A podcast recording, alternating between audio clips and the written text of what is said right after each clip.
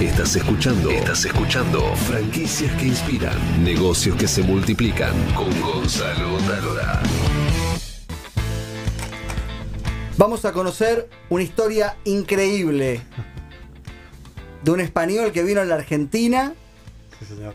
empezó a trabajar, fue chef en la televisión, fue productor de televisión y pasó un montón de cosas que ahora vamos a conocer y se convirtió en franquiciado. Vamos a contar la historia de Emilio Acevedo, franquiciado de Res y también está con nosotros Pedro Barbicio, jefe de franquicias, ahí lo vemos en. Facebook, jefe de franquicias de Res. Emilio, vamos a contar tu historia. Dime, Gonzalo. A ver. ¿Cuándo viniste a la Argentina? Y yo hace ahora mismo, va, va a hacer 20 años que, que aparecí por acá. Eh, eh, nada, vine, vine por amor, vine por amor. Eh, nunca con pensamiento de quedarme, ¿no? Vine, vine para unos meses, había, yo trabajaba en Londres, eh, como soy cocinero, ¿no? Estudié la carrera de cocina, mi familia se dedica a la gastronomía, a la hostelería en España y estuve viajando por varios sitios del mundo. Y bueno, uno de ellos eh, fue este, ¿no? Pero, pero nunca con pensamiento de quedarme. Acá encontré el amor y, y nada, ya para 20 años dedicado a, a la gastronomía. Llegué, como tú bien dijiste. Pero eh, el amor continúa. el amor continúa. Bueno, el es amor muy continúa. importante eso. Sí, sí, es fundamental. Es fundamental.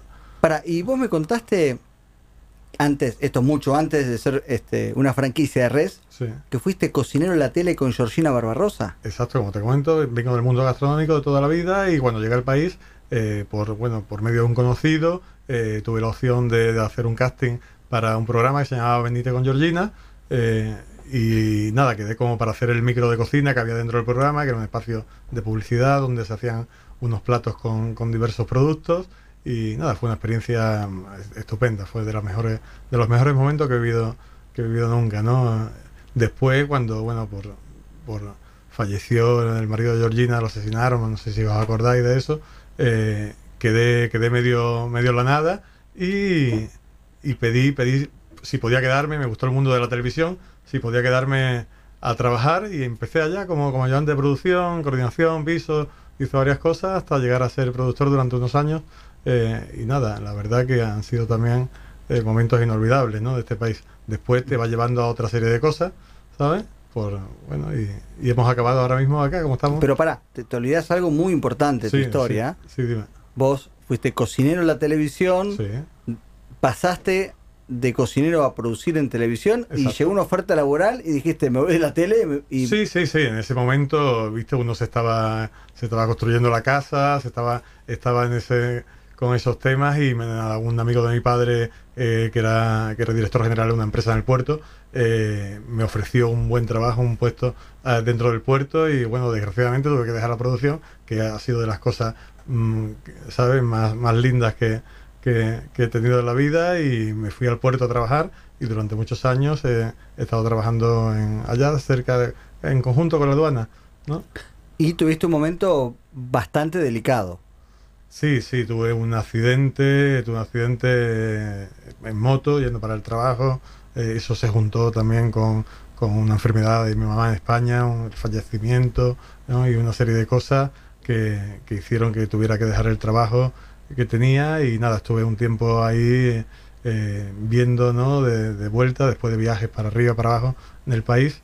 eh, quedé, quedé un stand-by y, y nada, a la vuelta ya, después de que pasó todo esto, tuve que decidir que, que- que seguía, ¿no? Que si, si buscaba otro trabajo o, buscaba una forma de, de hacer algo de hacer algo por mi cuenta. Tuve algún tuve tuve ahí un, un proyecto de catering con, con un amigo que, que al final no, no resultó y, y bueno, y ahora estamos ahora estamos con este nuevo proyecto, muy ilusionado, con muchas ganas, muy bien, así que Pero contame cómo llegaste a la franquicia Res. Y a la franquicia llegué como cliente, en realidad. Yo cerca al lado de casa tengo, tengo un local de res donde empecé a hacer cliente asiduo y, y nada, cuando llegó la hora de, de que tenía eso, que invertir en algo, eh, empecé a, a buscar, a, a ver distintos tipos de, de negocios y entre ellos estaba este, de, en el cual eh, me gustaba mucho como cliente, ¿sabes? Me, me encantaba. Después empecé a hablar con los chicos del local, empezaron a informarme un poco y de ahí llegué hasta Pedro, ¿no? Hasta Pedro. Y, y Pedro fue ya el que nos metió en todo este lío, ¿sabes? Que el que un poco no- nos terminó de convencer y, y acá andamos. Hace un par de meses solamente que estamos con este proyecto nuevo y estamos muy contentos. La verdad que está dando muy buen resultado y nada. ¿Qué fue lo primero que te preguntaron cuando fuiste a, a- a saber, a, a conocer eh, la franquicia? No, la- el tipo de inquietud, ¿no? ¿Qué inquietudes tenía? ¿No? Que, que por, qué, por qué precisamente había elegido a Red, ¿no? ¿Y por qué la elegiste? y porque me convenció como cliente sobre todo, ¿no? El, el hecho, el, el convencimiento que tenía, ¿sabe? A la hora de conocer la marca, ¿sabe? Eh, me, me hizo me hizo convencerme de que si a mí me gustaba, le tenía que gustar al resto de las personas. ¿no? Estamos con Pedro, que es, acá lo, acá lo vemos, es el jefe de franquicias de, de Res. ¿Qué pasó cuando lo viste Emilio? Lo primero que pensé, qué raro un español viniendo a averiguar por una carnicería acá en Argentina. Pero, pero bueno, estaba justo con un, con un amigo de Emilio en su momento, con Félix, venezolano también. Eh, la verdad que me pareció un muy buen perfil de entrada, estaba muy convencido de la marca. ¿Qué es lo que busca una franquicia como Res para decidirse por un franquiciado? Lo primero que buscamos es que, que comulgue con los valores que, que nosotros promovemos. ¿Y cuáles son? principalmente la honestidad, la voluntad, la- las ganas de trabajar y de, de crecer. Y creíamos que Emilio era una persona que, que juntaba todos estos atributos. Y ni hablar que de, de entrada mostró un interés por, por Res, este, tanto como cliente como potencial inversor. inversor. Y más allá de la cuestión de los valores, ¿qué buscan en un franquiciado? Que atienda él el negocio, que ponga empleados. Mirá, nosotros tenemos dos modelos. Este, uno de franquiciado pasivo, que alguien que tiene un rol más de supervisión. Y bueno, como la gran mayoría de las franquicias, un modelo de autoempleo, de franquiciado activo. La realidad es que ambos modelos no funcionan muy bien, este, pero siempre está el valor agregado del, del dueño dentro del local. Este, y más por ahí en un perfil como el de Emilio, que es una persona sociable, le gusta la atención al público. Y la realidad es que eso potencia mucho a la marca. El hecho de que esté el dueño y cuide su negocio, a nosotros como marca nos, nos potencia muchísimo. Emilio, de verdad, este, ¿vos te imaginaste que ibas a terminar en una, en una franquicia de carnicería? no, si me, si me lo, si me lo pinto de esa manera, no, para nada. No, no, no, sí sé, sí sé, siempre he sabido que, que llevo todo lo relacionado con, con, lo comestible, ¿viste? Lo llevo a la sangre, porque te digo, mi familia tenía supermercados en España, eh, negocios de, eh, de tenía empresa de catering, su- supermercado, entonces he estado muy ligado siempre a todo lo que es este negocio. De hecho, mi padre siempre me cuenta que él empezó eh, ganando dinero con, con carne argentina, ¿sabes? Cuando en los tiempos de los militares le mandaban carne, ¿sabes? A España y mi padre tenía un contrato con los militares donde tenía un camión almacén y se quedaba con los cortes más finos de, de, de esas medias reses que mandaban los militares a los militares a España y él vendía en ese, ese camión almacén y así empezó su- sus negocios, ¿no? ¿Cómo es eh, atender una carnicería?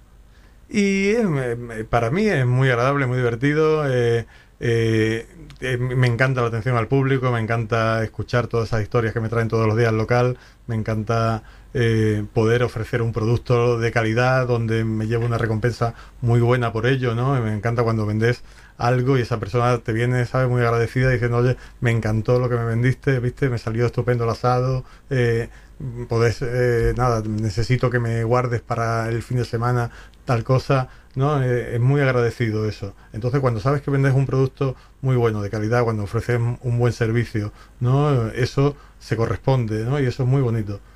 Tener una carnicería también implica tener una relación muy cercana con los clientes, ¿no? ¿Y cómo hacen ustedes con la elección del franquiciado pasivo? Aquel franquiciado que no va a estar todo el día atendiendo la carnicería y tiene que contratar empleados. Bueno, nosotros en, en lo que es la búsqueda de empleados asistimos al franquiciado, le damos un perfil de, de gente eh, a quien a quien buscar, a quien contratar. Ustedes este, le ofrecen em, recursos humanos, Sí. personal idóneo para Sí. atender la carnicería. Sí, sí, sí, les tratamos de resolver la parte de la búsqueda de recursos humanos al, al franquiciado por un tema que el, el oficio de carnicero, eh, con- como dice la palabra, es un oficio. Tiene que ser una persona con una expertise, alguien muy capacitado y para un franquiciado que por ahí no está en el rubro puede llegar a ser muy complicado encontrar un carnicero y eso a la larga nos perjudica como marca. Si le va mal al franquiciado, nos va mal a nosotros. Emilio, vos tuviste que aprender a manipular carne, este, cortar, vos ya identificar, digo, agarrás una vaca y decís, bueno, acá está, acá está el, no sé, este, Claro, yo, yo no el estoy- pechito, todo yo eso. no, yo no estoy detrás del mostrador, yo no, no, no corto carne, no estoy detrás del mostrador, ¿no? Yo sí tengo, tengo varios empleados, tengo un equipo de gente muy buena. Vos hablás con la gente. Sí, sí. Vos la carne no la cortás, No, no. vos hablás con la Reconozco gente. perfectamente todos los tipos de corte. ¿En serio? Conozco, sí, sí, perfectamente. Conozco todos los tipos de corte, todas las canas. Es mi trabajo, ¿no? Es lo, ¿Sabes? Si no, si yo no, no sé eso, ¿sabes? Vamos mal. No, no, sí, sí. Pero tengo también un equipo de gente que Res me proporcionó ya con una capacitación muy buena, ¿sabes? En la que confío muchísimo. Tengo un encargado de local, tengo cajeras, tengo cortadores, tengo todo un equipo de gente, ¿no? Gente que para que hace los preparados. ¿sabes? Entonces, nada, yo estoy un poco detrás de, de todo eso, intentando de que todo, ¿sabes? De que se muevan todas las fichas, ¿sabes? Y de que se pueda, podamos dar el mejor eh, servicio al cliente, ¿viste? ¿Cómo fue pasar de cocinar en la tele a manejar un negocio, manejar un grupo de personas? Porque me imagino, vos eras también productor de televisión, pero eras empleado, ahora sos dueño y tenés que controlar a, tus empleados. ¿Cómo es esa transición? Hombre, e- es, es distinta. Yo te digo, yo he tenido en, en otras ocasiones, ¿no? En, España eh, he participado en, ¿sabes? Como forma activa de los negocios de mi padre y ya tenía ese tipo de, de, de control sobre, sobre este tipo de situaciones. Eh, no es lo mismo, ¿no? No es lo mismo ser empleado que ser dueño. Yo creo que la responsabilidad es mucho mayor, ¿no? De que tienes en tus manos también un poco la vida de, todo, de todas estas personas eh, y es importante, ¿no? Que, que- que a ellos le vaya muy bien para que ellos eso después lo puedan demostrar a la hora. Si él está contento, si los empleados, si, los, si la gente que está conmigo trabajando está contenta, eso se va a demostrar, ¿sabes? Y se va, eh, y se va a reflejar en el negocio, ¿no? ¿Qué fue lo más curioso que te pasó en una carnicería? Curiosidades todavía, soy, soy bastante nuevo, hace muy poquito, hace dos meses que estamos abiertos. eh, Pará, la- ¿tú hace dos meses sos franquiciado? Yo sí, sí, yo, yo hace dos meses. Soy un franquiciado nuevo. ¿Flamante? nuevo. Sí, sí, flamante. Sí, estamos acá en el barrio, estamos acá muy cerquita. ¿Dónde estás? Tira la dirección. Carranza y Guatemala. Carranza y Guatemala. Sí. ¿Cuántas carnicerías tiene Res? Y hoy operativas son 46 franquicias. 46 locales, perdón, siendo la mitad franquicias. ¿Y cuántos franquiciados extranjeros tenés? Y tengo tres franquiciados. Si tenemos las sí. selecciones argentinos, el español acá que está Emilio, tenés un venezolano, Sí, dos venezolanos. dos venezolanos Sí, y ahí está, ahí está. y ahí está. ¿Hay alguna diferencia entre los argentinos y los venezolanos o los españoles? No, todos, la realidad es que todos son. Los locales tienen sus particularidades y los franquiciados tienen sus particularidades, pero como te contaba, intentamos buscar un perfil de franquiciado. Alguien que reúna los valores y, y, y un poco refleje lo que es Res como marca. Entonces, alguna similitud hay entre todos. ¿Volverías a la tele, Emilio? ¿A cocinar en la tele? ¿A cocinar en la tele? No, creo que no, ¿eh? No. No, no, estoy muy contento como estoy ahora mismo, desde este, per- te- esta parte del perfil, ¿sabes? No, Porque vos hasta hace dos meses era- estabas desocupado, ¿no? Sí, sí, no tenías este, una perspectiva muy cierta de, de- de qué hacer y en una situación de la Argentina en crisis, en recesión, vos tomás este, la aventura de abrir tu propio negocio en la calle, en Palermo, que es un lugar bastante competitivo, ¿no? Y sin embargo, ¿cómo estamos? No, estamos muy bien, ¿eh? Yo la verdad que estoy muy contento, estoy, estoy muy contento. Eh, hombre, yo analicé ¿no? la situación y una de las cosas por las que me decidí por Res era el hecho de pensar que digo, si el argentino deja de comer carne es cuando tengo que hacer la maleta y volverme a España. Entonces eso sumado a que el producto que conocía como cliente me gustaba mucho, eh, sabiendo lo que el argentino consume eh, y, ¿no? y, analizando un poco todo ese tipo de cosas, me decidí a, montar este negocio y en principio pareciera que no me he equivocado. Dios dirá, pero... Bueno, vas camino a abrirte otra franquicia red, acá en un futuro, Bueno, ¿o el, no? pro- el propósito es ese, ¿no? El propósito no, no es quedarte solamente en un negocio. ¿no? Una el propósito de, de esta aventura es, eh, es poder confiar en ello, eh, esperar que, que todo lo que se ha hablado sea cierto, que es lo que parece, ¿no? En principio, y, y seguir, seguir progresando, avanzando y, y poder formar parte de, de RES, ¿sabes? Con más locales, ¿no? Y que sigan creciendo. Bueno, vamos a mandar un saludo a Omar Unsari, un amigo que lo llevé a comer hace, hace poco a Ilualo del Matone, que seguramente nos está escuchando, que es el dueño de Res, le mandamos un fuerte abrazo. Les agradecemos, gracias Emilio, gracias, gracias Pedro. A ti. Y bueno, también vamos a mandar un saludo a Rodrigo Pantuso y a Fernando Milano del Banco Superviel. La semana que viene, si Dios quiere, va a estar Fernando con nosotros hablando un tema que para mí es extraordinario. Es el único banco de la Argentina que le presta las franquicias. Increíble, pero es así. Un banco que le presta las franquicias y nos va a, nos va a contar los diferentes este, modelos de, préstamo y cómo se puede acceder para tener su propia franquicia. Bueno, pueden escribirnos o mandarnos mensajes a franquiciasqueinspiran.gmail.com Haremos una consultoría en vivo muy pronto. Si tenés un comercio o tenés un emprendimiento y lo querés transformar en una franquicia, un consultor experto te va a contar cuáles son los tips que tenés que tener en cuenta para hacer esa transformación. Bueno, señores, hasta aquí llegamos. Eh, Seré, no me acuerdo tu nombre, pero sí tenés cara de buen tipo. Manuel, Manuel Seré, vamos todavía. Juan, que te tocó hoy una tarea este, titánica de ponchar. ¿Grabamos? ¿Se vio todo? ¿Se escuchó todo? Bien, con felicidad. Señores, esto fue Franquicias que Inspiran, negocios que se multiplican. Soy Gonzalo Tálora y este domingo a las 19.30 en Historias que Inspiran también nos pueden ver. Hasta luego. Franquicias que inspiran con Gonzalo Talora por Radio LED.